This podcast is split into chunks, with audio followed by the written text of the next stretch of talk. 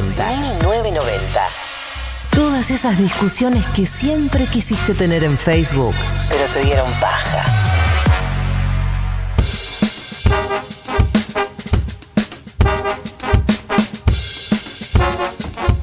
Bueno, seguimos 15, 18. Lo rápido que está pasando este programa me quiero poner a llorar. Yo que pensé que. No de nuevo, decía. no de nuevo, te decía.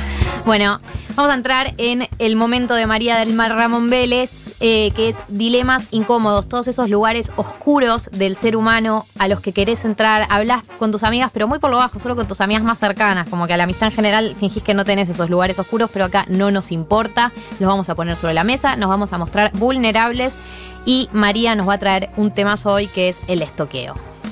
Muy bien, me encanta. Eh, nunca algo como la economía, ¿no? Nunca, nunca algo importante que cambie la vida de la gente. pero. También cambia la vida de la gente, ¿cómo A mí me, a mí me ha, cagado días enteros esto, ¿eh? Hermoso, calidad de vida el estalqueo. Esto que todo el mundo hace, pero nadie quiere decir que hace y que hace un montón. ¿Por qué estoqueamos a la gente? ¿Cuándo estoqueamos a la gente? ¿Está bien estoquear a la gente?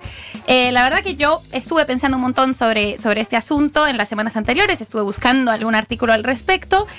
Y para mí, eh, de todo lo que vi, me parece que es interesante hacer como una división entre los motivos del estalqueo, ¿no? Hay un estalqueo eh, sexoafectivo con un interés particular que por lo general sucede o para descubrir algo o para chequear una intuición. Oh, el estoqueo que chequea intuición el es el mío. El estoqueo que chequea intuición, ahí hay una herramienta que todas y todos y todes entendemos lo que es, eh, que le pusimos nombre técnico y demás, que es seguir el patrón de likes. Oh. Es que bueno, pará, podemos aclarar algo. Acá en 1990, eh, además de sentirnos la voz de una generación, eh, tenemos un lenguaje que queremos seguir fomentando y queremos seguir creando. Así que vamos a ir creando una serie de términos, un diccionario nuestro. Y el primer concepto, eh, uno de los primeros conceptos, ese que acaba de decir María. ¿Puedes repetirlo, por favor?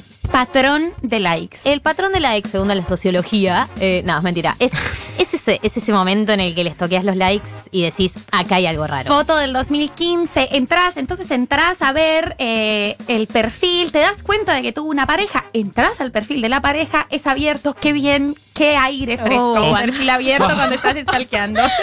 qué dicha, qué milagro, qué bendición. Cuando tienes perfil abierto decís, ¡ay, qué bien! ¡Qué rica esta Te voy a toquear toda.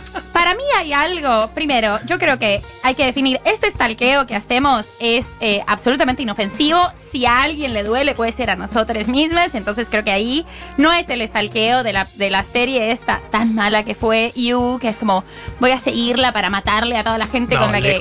No, está muy lejos de eso, pero sí es bastante incisivo. Entonces entramos, perfil abierto de la pareja. Like, comentario, comentario, comentario. Foto del 2018. No más likes, no más mm, comentarios. Claro. Una conclusión muy sencilla. Terminar. Terminar. Qué lindo ese momento, tipo, a partir de Lo acá. descubrí. Claro, a partir de acá no, se, no le likeó. Entonces quiere decir que algo pasó. Algo pasó, algo pasó, no se siguen. No se siguen es la confirmación. Listo. Estas dos personas no se siguen, se separaron.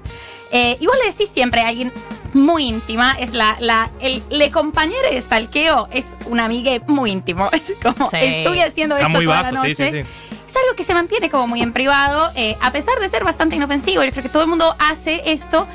Y más que por husmear eh, en la vida de la gente, que es algo que nos gusta un montón, hay algo sobre este stalkeo que, que quiere comprobar intuiciones y es eso, chequear que tenés la razón gusta mucho eh, tener la razón. Entonces, cuando tenés una, una sospecha sobre algo, esta confirmación es muy copada, es algo que todo el mundo hace eh, y además son los medios legítimos, ¿no? Porque finalmente los perfiles eh, de las personas en sus redes sociales son perfiles públicos. Vos no estás entrando a un correo, no estás entrando a una casilla de mensajes privados, sino que estás usando los medios legítimos para atar un cabo que quizás no te dijeron, pero bueno, está expuesto ahí. Entonces yo creo que yo ahí me estoy de acuerdo con que es, es algo permitible y que es algo que todos hacemos, todas y todos hacemos. Y hay otro stalkeo eh, del que escribió de hecho un artículo la revista Man Repeller que parece que sucede un montón y es el stalkeo de la expareja.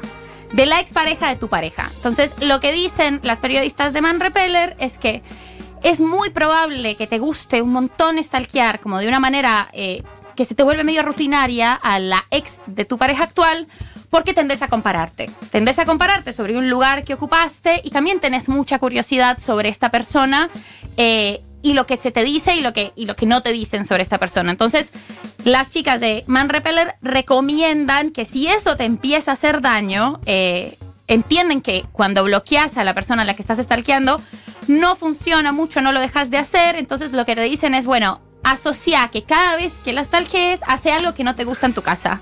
Anda a lavar los platos.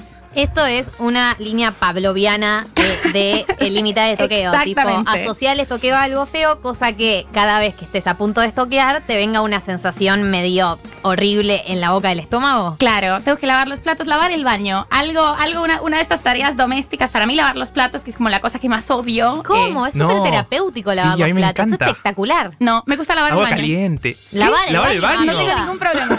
Pero ¿qué en el baño hay algo como de la fuerza que se imprime, no sé, pero los platos siempre te mojas.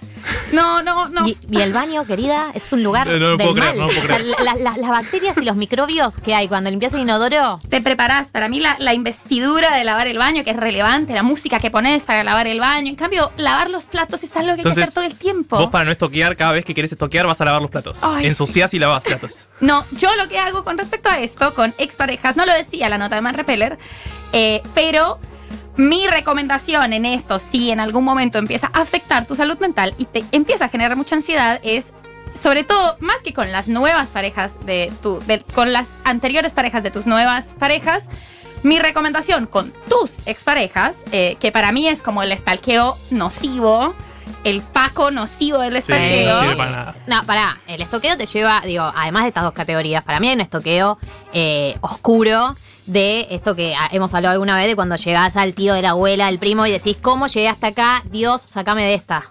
Pero Y no puedes parar. No podés parar. Pero eso La vida del primo es súper interesante.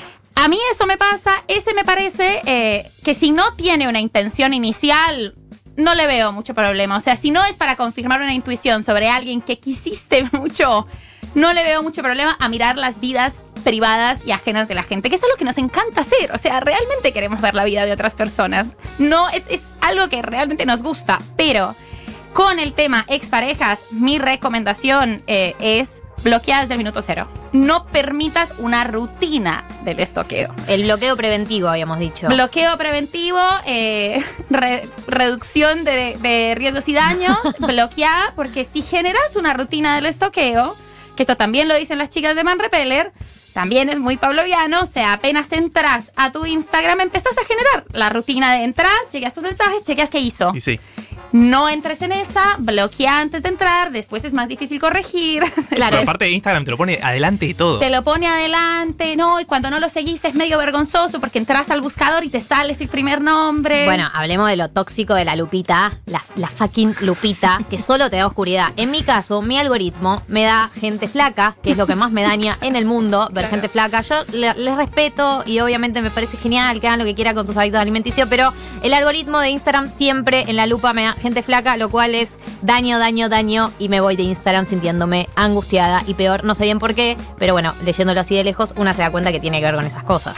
Claro, estás viendo, te, o sea, ves todo el tiempo la vida de alguien. En este caso, lo de la gente flaca, comparto absolutamente. Y hay que, trato de alterarle el algoritmo, pero la persona a la que estoqueas, que no seguís, eh, también como entras directo, no generes esa rutina. Pero por otro lado, el estoqueo, que no tiene que ver con estos vínculos sexoafectivos a vos, yo lo banco un montón. ¿Por qué? Porque nos gusta ver la vida de la gente, nos gusta contarnos historias y además la vida que la gente publica en sus redes sociales por lo general son cosas buenas, no son cosas malas. Eh, la gente publica sus mejores o las versiones que quisiera de sí misma en redes sociales y a mí eso no me parece mal. Si terminaste en el perfil del perro, del primo, del tío, de esta amiga tuya, en un casamiento y además en la foto del casamiento ves a un amigo tuyo y decís, ay, claro, se conocen. Claro, como el mundo es un tierra". pañuelo. Gracias, Claro. Instagram. Clase media es un pañuelo. Entonces, sí, si haces esa, eh, yo banco este estoqueo. Me parece muy bonito que nos guste ver las mejores versiones de las personas, de la gente que no conocemos, de la gente que no tiene nada que ver con nosotros, eh, pero que nos gusta ver que se casaron y están felices. Bueno, entonces eh, vamos a, sumar también acá a que los oyentes sumen temas de dilemas o lugares oscuros a los que habitan y les gustaría que charlemos. Eh, para mí el estoqueo empezó como una columna que le íbamos a criticar, terminamos reivindicándolo. Esto de reflexionar nos está llevando a lugares inesperados. Eh, pero sí creo que es un tema interesante charlar porque creo que es algo muy de nuestra generación. Y comparto con María en que nos gusta ver la vida de la gente, no hay nada dañino en eso, pero sí incorporemos estos dos conceptos que es el bloqueo preventivo antes de que se te genere la rutina y el patrón de likes que es ese, ese momento en el que flashás eh, James Bond, no sé Euro- si es James- eureka, eureka. Eureka descubrí. y decís, yo sé que esta pareja no está más junta. Gracias María, gracias por iluminarnos. No, por favor, en esta columna nunca nada, nunca una bajada de línea sobre lo correcto e incorrecto. Para eso son los dilemas incómodos. Nunca una bajada de línea. No, de hecho, eh, vamos a hacer como una declaración de principios en este programa. Eh, acá la bajada de línea moral, lo que hay que hacer, lo que no hay que hacer, no. al lugar, estamos haciendo lo mejor que podemos, pero sí podemos empezar a, a dialogarlo, a generarnos hábitos mejores, a erotizar otro tipo de hábitos, ¿no? A erotizar cosas que nos hagan bien. Para eso está este programa también, para eso estamos nosotros, para eso estamos, para acompañarlos en, en esta pandemia. En este sábado estabas triste, no parece que estemos saliendo, se publicó un posible, unas posibles etapas para salir de la ciudad, pero ya Mm, nadie. Ya no creo en nada. Ya no creo en nada, estoy tipo Shakira en la etapa cí- cínica, no creo en nada. Yo vi la etapa, no me ilusioné. Vamos a dejarlos con usted, señálemelo, esta banda espectacular.